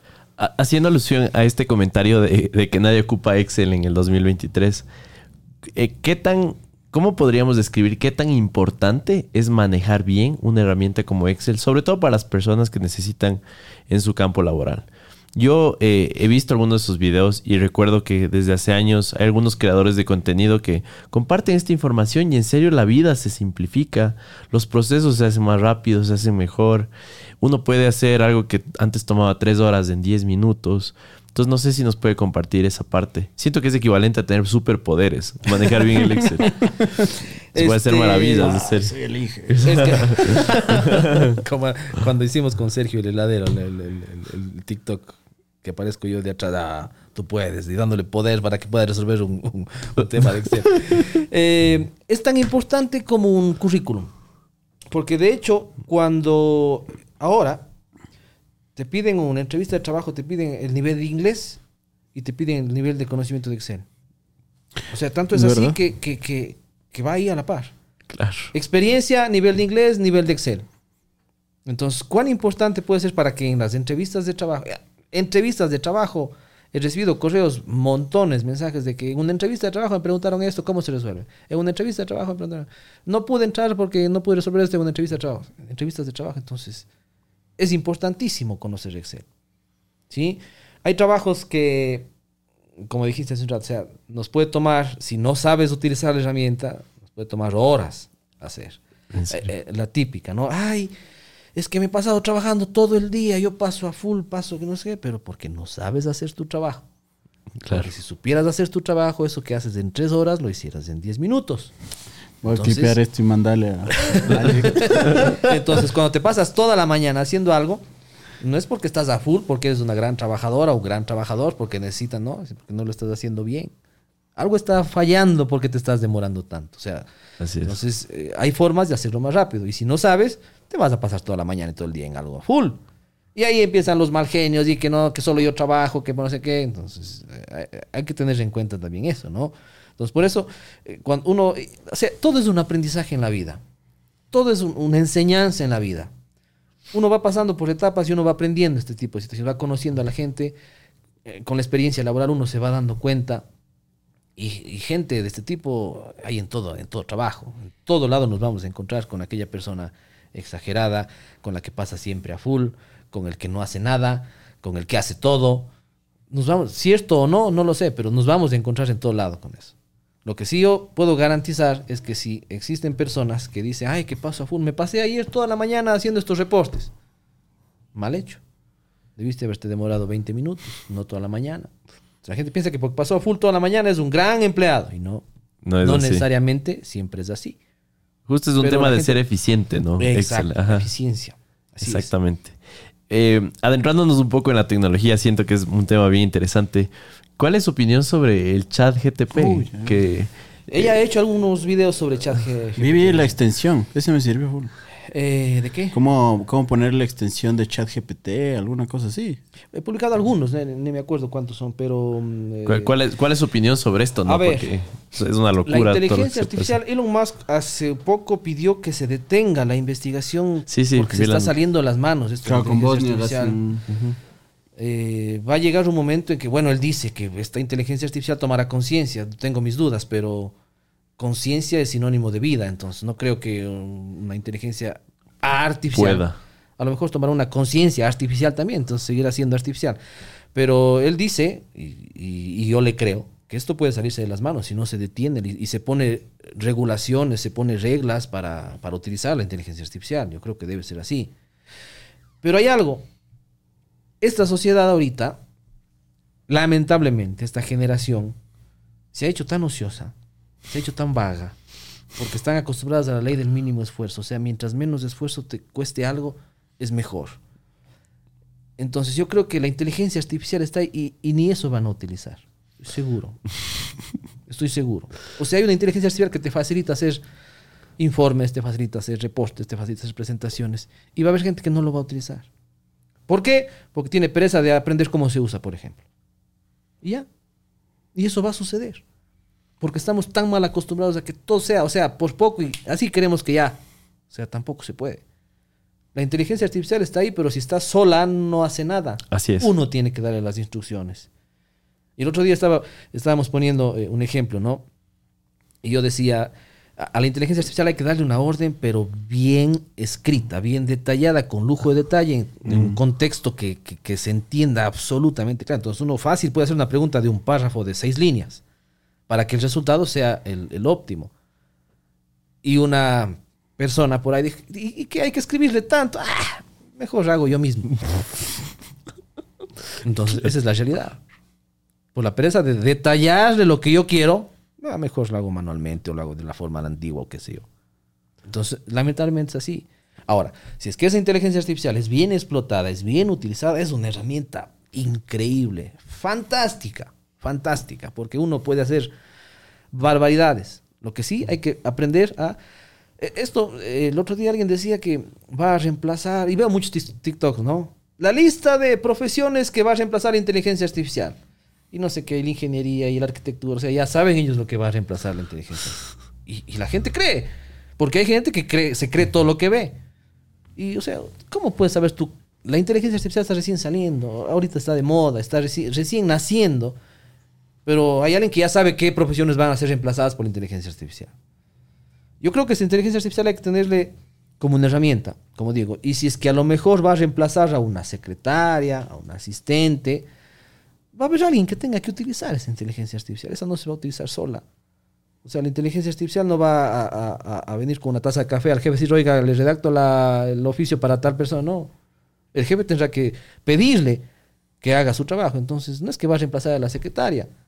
La secretaria a lo mejor utilizará la inteligencia artificial, pero igual va a seguir existiendo esa secretaria. O la persona que quiera ayudarse con esa inteligencia artificial.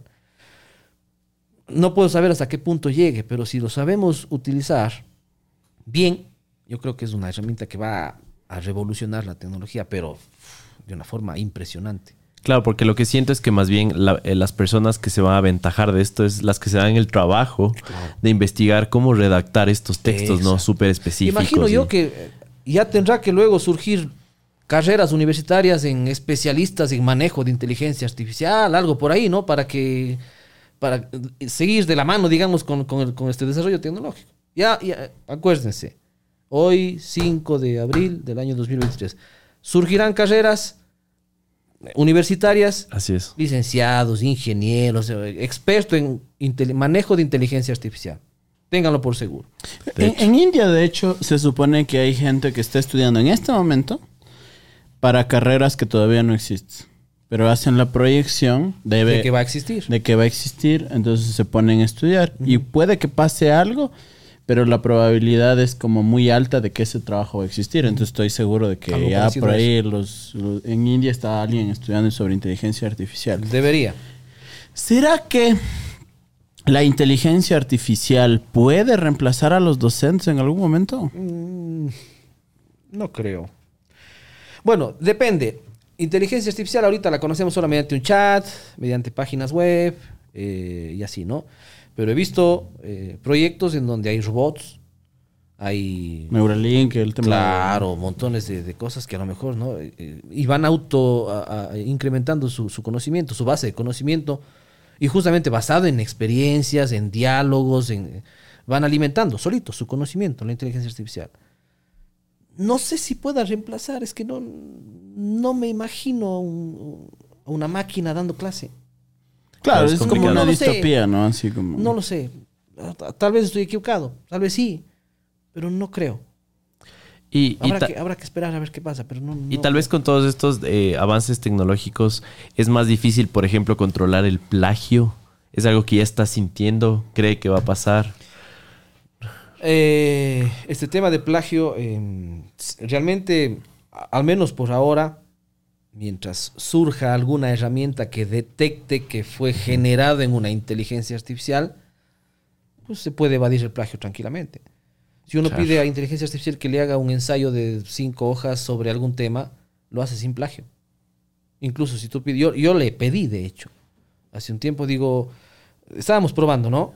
Créame un ensayo de tantas hojas utilizando metodología Prisma, con bibliografía, introducción, con el abstract y las citas bibliográficas. Uy, un paper ahí. un paper. En segundos lo hizo.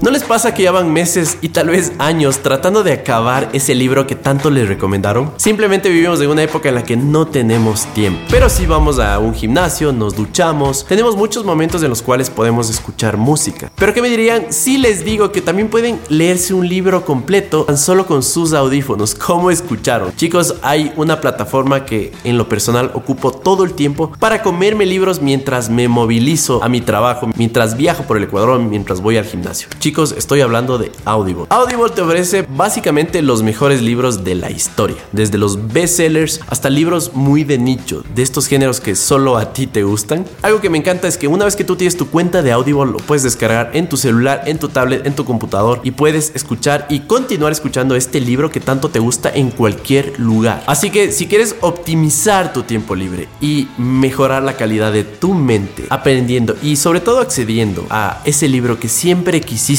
leer y no puedes hacerlo, lo puedes escuchar a través de audio. Y si quieren acceder a 30 días gratis de los libros que ustedes deseen, chicos, les dejo un enlace en la descripción que va de parte de Morphy para que ustedes puedan acceder y ojalá se puedan suscribir a este servicio por más tiempo porque en serio es algo que ocupamos todos los días aquí con el equipo de Morphy. Pilas, enlace en la descripción.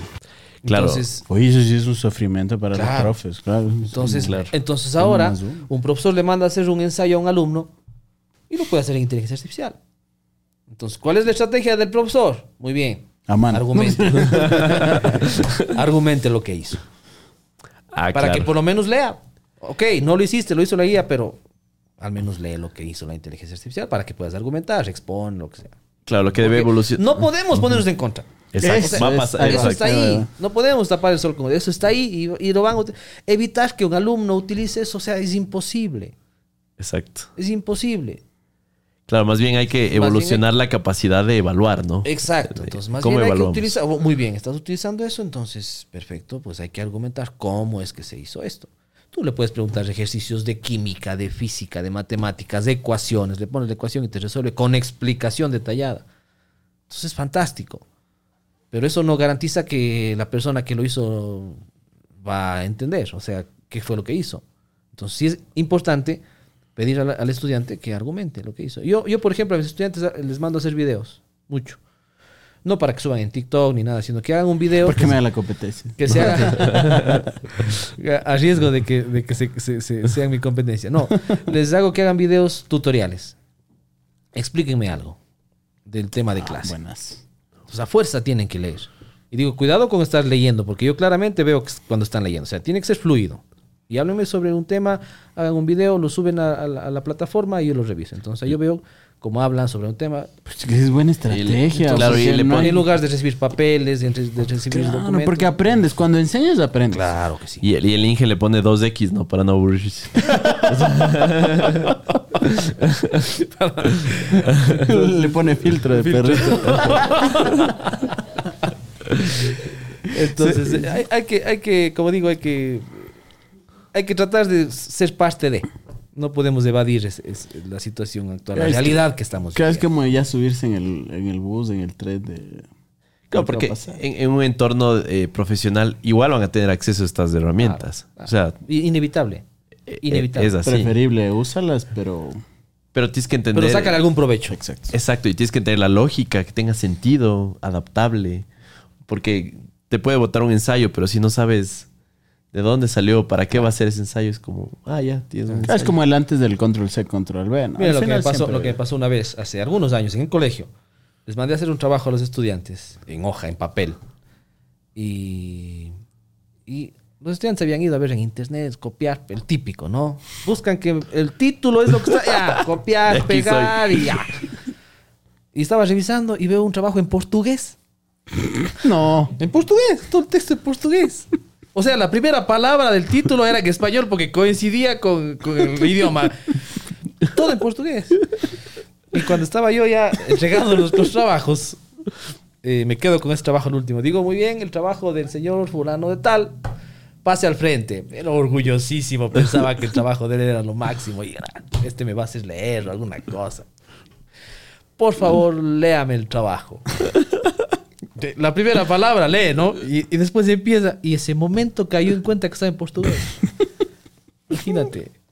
Entonces sucede, eso pasa. Hay gente que copias, pegar, no ven ni siquiera de qué se trata. Entonces, si tú pides que argumente algo, no importa de qué lo haya hecho, pero si le pides que argumente, le obligas a que lea y que entienda de qué se trata. Y más aún, los videos.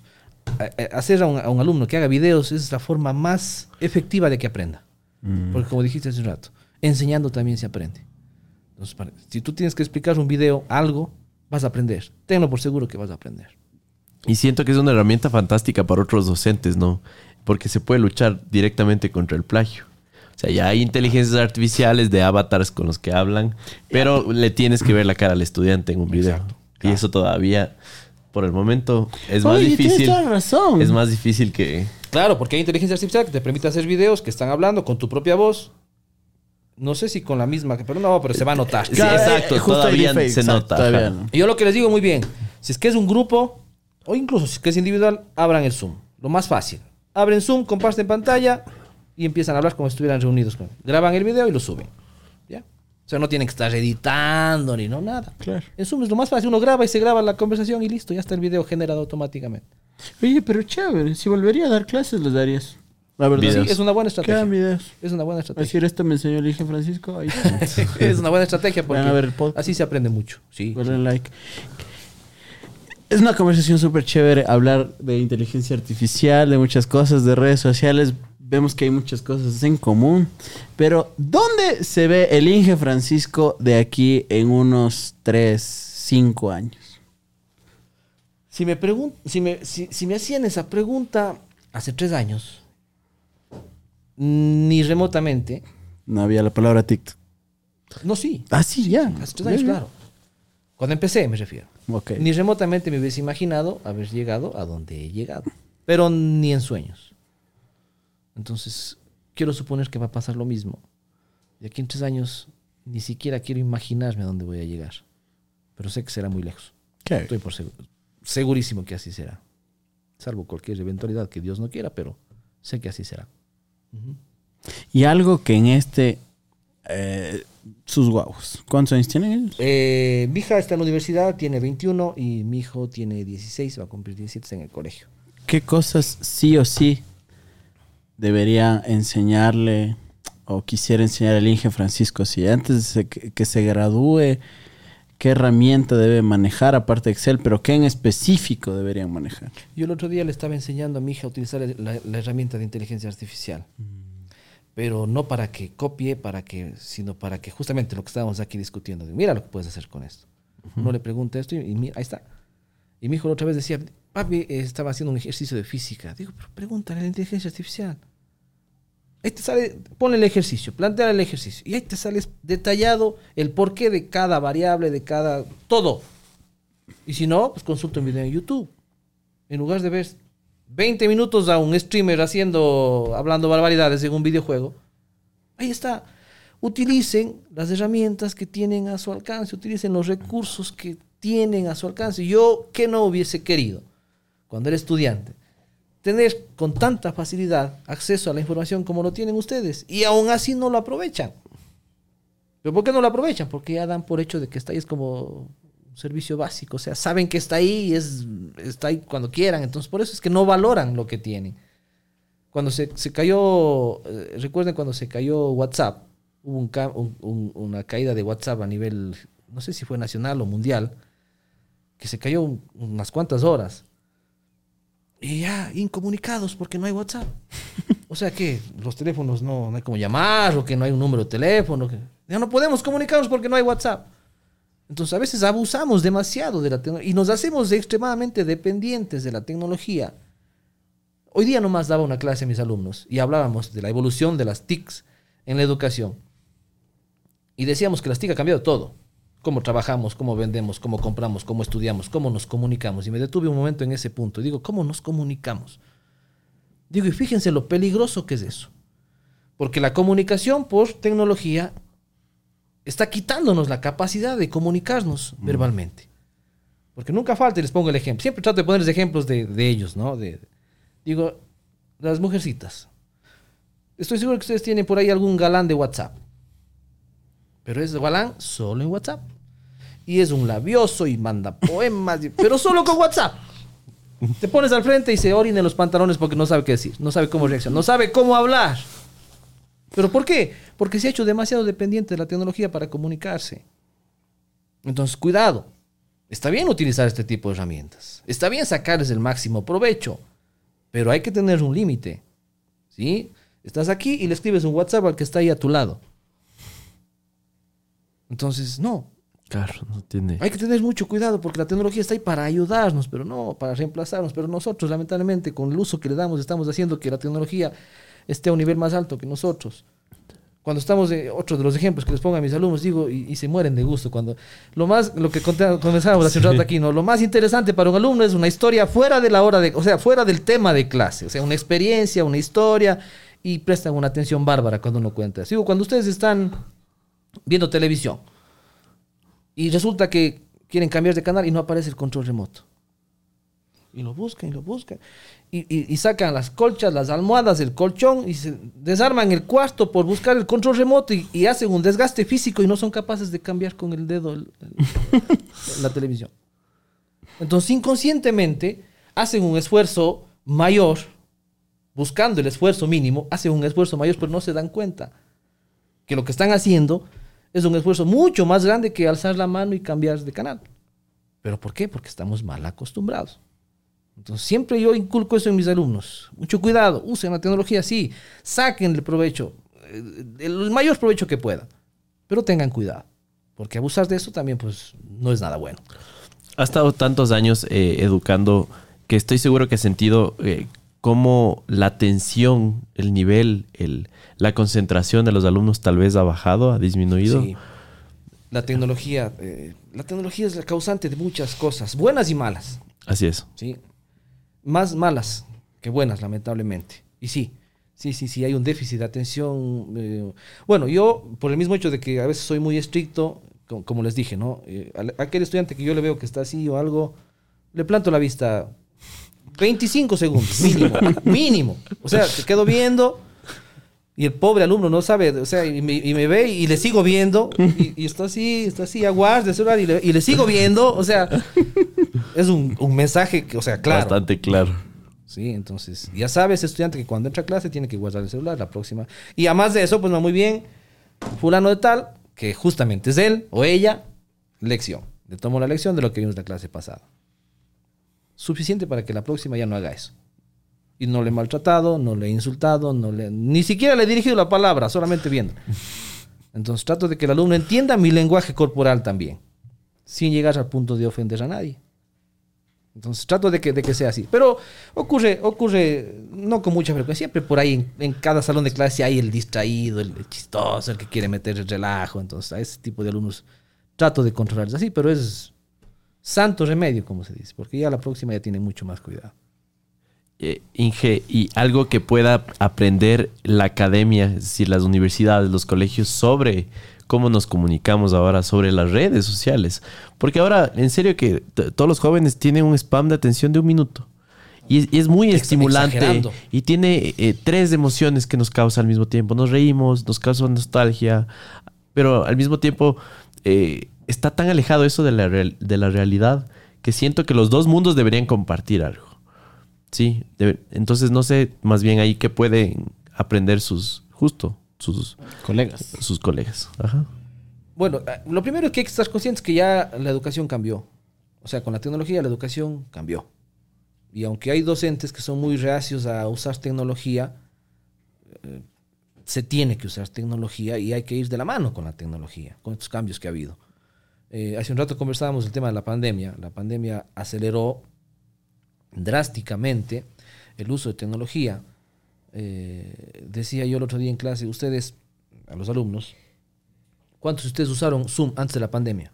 ¿Estás cansado de trabajar en equipo y tener todos tus documentos, tus conexiones, tu comunicación en diferentes plataformas? Sería increíble tener todo en un solo lugar. Chicos, con Google Workspace eso es posible. De hecho, es la herramienta que ocupamos acá en Morphy. Con Google Workspace nos comunicamos con el equipo de Morphy en tiempo real a través de chat. También tenemos videollamadas a través de Google Meet y tenemos acceso a nuestro propio correo de Gmail. Aparte de esto, puedes editar documentos en tiempo real con varios miembros de tu equipo estando en diferentes lugares, sin preocuparse por versiones antiguas o conflictos de permisos. Créame, es súper fluido. Aparte, con la excelente herramienta de Google Calendar, tú puedes agendar y puedes manejar todas las funciones de tu equipo desde el mismo lugar. Y el rato que agendas estas reuniones ya se genera un enlace para las propias reuniones. Una de las herramientas que más nos gusta es el de formularios, así nos podemos comunicar con ustedes. Y muchas herramientas más de Google. Así que si quieres tener todo esto en un solo lugar, les dejo un enlace en la descripción para que este momento vayan y ustedes puedan unificar todas estas herramientas que le permite, por ejemplo, a Morphy manejar toda nuestra empresa a través de Google Workspace. Aprovechen ahora, vaya ahí. ¿Cuántos de ustedes sabían de la existencia de Zoom antes de la pandemia? Nadie. Viene la pandemia, empezaron a utilizar Zoom y todo el mundo, Zoom, Zoom, Zoom, Zoom, trabajo, estudio, todo. Entonces las universidades lo que tienen que hacer es que, aprovechando estos medios tecnológicos que existen, pues no sé, buscar alguna alternativa, alguna estrategia para incentivar eh, la atención de los alumnos. Como dije, aquí hay una tarea grande del docente. El docente es el que tiene que... Es inevitable, como dije, que, que el alumno use tecnología, que el alumno no esté en redes sociales, que, pero entonces muy bien, como eso es lo que más le interesa al alumno, lo que más le gusta hacer, utilicemos eso, de alguna forma, para que el estudiante aprenda. ¿Sí? He visto que hay, gente, hay docentes que, por ejemplo, les mandan a hacer TikToks, no en la universidad, en el colegio. He visto que les mandan a hacer TikToks a los, a los alumnos, cosa que yo no lo veo mal. Lo que pasa es que la, la- el sinónimo que hay entre TikTok y, y burla, TikTok y chiste, TikTok y algo que no vale. Entonces eso como que le, le- le resta un poco la importancia, ¿no? De, de- de hacer un video. Ah, hiciste un TikTok sobre algo, entonces enseguida es la... Ah, se ríen. Pero no necesariamente tiene que ser siempre así. ¿No es cierto? Entonces, tratar de que las universidades, he visto ahora, hay carrera, por ejemplo, en la Universidad Católica hay una carrera nueva de, de redes sociales, manejo de redes sociales, eh, algo así se llama, pero es una iniciativa eh, viable. Los- tú le preguntas ahorita a un adolescente qué quiere ser y, y la 80% dice quiero ser youtuber, quiero ser influencer. Sí. E- Incluso en la universidad. En la universidad, quiero ser youtuber, quiero ser influencer. Pero bueno, eh, ¿qué estás haciendo para hacer eso? ¿Estás haciendo algo ya? No, quiere ser nada más. Pero quiere que le caiga del cielo la placa de YouTube, que le caiga del cielo los seguidores. Que... Y eso No. que usted les manda a hacer videos. Claro, entonces, eh, entonces para lo que quieras hacer, tienes que, esforzarte, trabajar en lo que quieres ser. ¿no? Las cosas no llegan así de la noche a la mañana ni caen del cielo. Entonces, hay que aprovechar esos recursos, in- indiscutiblemente. Yo estoy muy en contra, por ejemplo, de aquellas universidades que, que en lugar de incrementar materias que tienen que ver con tecnología, yo he visto que quitan del, del, del pensum de estudio materias como TICS, como informática, y las desechan. Y, o sea, en un mundo tan tecnológico en el que vivimos, desechar ese tipo de materias, no le veo nada viable. Entonces, más bien al contrario, hay que aprovechar eso. Estrategias puede haber cientos, pero hay que buscar la estrategia adecuada para que el estudiante, conjuntamente con lo que más le gusta, que es usar redes sociales, pues se junten y, y- y hagan algo productivo. Wow, qué, qué- qué charla más interesante. Sí. Eh, definitivamente, nosotros también empezamos a hacer contenido en una edad tardía para el promedio de personas, ¿no? Yo empecé a hacer como a mis 25, 26 años, igual. Todo el mundo lo empezó a hacer de, de adolescentes. Entonces, para mí es un honor sentarme con otro creador A los de, 40 de la, de, la sub, de la... Sería sub 40, más 30. Claro. Ajá. Y, y poder compartir eh, tremenda plática, ¿no? Claro, porque aparte hay otro tipo de cosas y hay otro tipo de temas. Y también le deja claro a la gente que dicen que los TikTokers, los influencers, y pongo todo entre comillas porque también la gente lo ve como un peyorativo esto, ¿no? Como solo sepan que también hay gente que ha tenido una preparación y que aporta contenido de calidad. No digo que los demás no lo hagan, pero hay diferentes tipos de creación de contenido. Y qué chévere poder tener en este espacio al Inge Francisco. Compartimos muchas cosas, Muchísimas pero gracias a ustedes por mucho respeto, mucha admiración. Siga salvando vidas, siga salvando trabajos, siga ayudando a que la gente pueda hacer su vida un poquito más fácil. pueda, ténganlo por seguro que yo seguiré creando mi contenido. Es algo que me gusta. eh, entonces yo seguiré mientras pueda. Ténganlo por seguro. Sé que hay, eh, hay contenido que, que le sirve a la gente, así me lo han dicho. Entonces, mientras exista contenido que sirve, yo creo que puedo estar ahí mientras se pueda.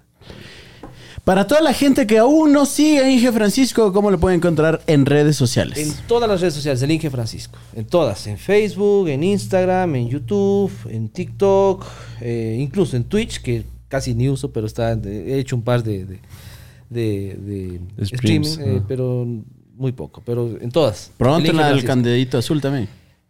Eh, No, no, claro, para solo Sí, para es- gente, solo para fans. solo para super fans. Tiene que ser recontra fan para que sea. Claro, imagínate. Ahí tiene que poner la pregunta y le contesta enseguida. Ese tipo de cosas. en privado. Eh, finalmente, no sé, un mensaje que quiera dejar a toda la gente que se ha quedado hasta este momento porque ha sido un podcast demasiado inter- interesante. Eh, nada, simplemente agradecerles a ustedes. eh, muy, muy, muy bonito esta iniciativa que tienen ustedes, ¿no? De conversar con personas que de una u otra manera tratan de dejar una pequeña huella en esta, en esta sociedad, tratan de generar algún cambio positivo en esta sociedad que está tan golpeada. Y a ustedes también sigan adelante, ¿no? Porque ustedes también más que nadie saben que la constancia, la perseverancia en este mundo de las redes sociales, de la creación de contenido, eso es lo que manda. Entonces hay que ser constantes, ser perseverantes, seguir el sueño que uno tiene, pero no detenerse. En el momento que uno se detiene, lo peor que uno puede hacer es detenerse, dar, botar la toalla. Eso no, eso está prohibido en este, eh, eh, en este tipo de, de medios. Agradecerles infinitamente a la gente que nos ha estado viendo también. Muchísimas gracias y esperemos que no sea la, última vez que, que tengamos una charla así de este tipo. Para nada, Inge. Muchas gracias por su tiempo, en serio. Gracias a ustedes. Bueno, queremos agradecer a toda la gente. Hoy estamos en la ciudad de Cuenca. Estamos en el Hotel Oro Verde, quien nos abrió las puertas. Lo vieron ya en, en el intro, pero nuevamente agradecer. Agradecer a Will, que está el día de hoy en los controles, aplastando los botones. Y tenemos público el día de hoy a Memito Castro, que nos acompaña desde Suscal para el Mundo. A Pepe Lucho, quien hizo una travesía ahí porque estábamos grabando en el páramo y nos trajo con vida. Y a la Eri también, muchas gracias por estar el día de hoy aquí. Sin nada más que decir, no sé si tienes nada más que decir. Nada, suscríbanse. Eso. Suscríbanse. Es gratis. A ustedes, Al a los suscriptores, un abrazo especial, un chivil especial para todos los suscriptores. Vayan, suscríbanse, por Dios. No les cuesta nada una suscripción y nos ayuda mucho. nada más. Es un clic. Dios les pague a todos. Muchas gracias. Y nos vemos en otro capítulo de Murphy Podcast. Chao, chao. Muy bueno, muy bueno. Eso es. Dije, ay, qué chévere. Gracias. Qué bacán. Vémonos una fotito. Claro, claro, claro que sí. Más bien, muchas gracias. No, de aquí no tuviera nos- la ocupación que tengo, me quedo de largo, pero...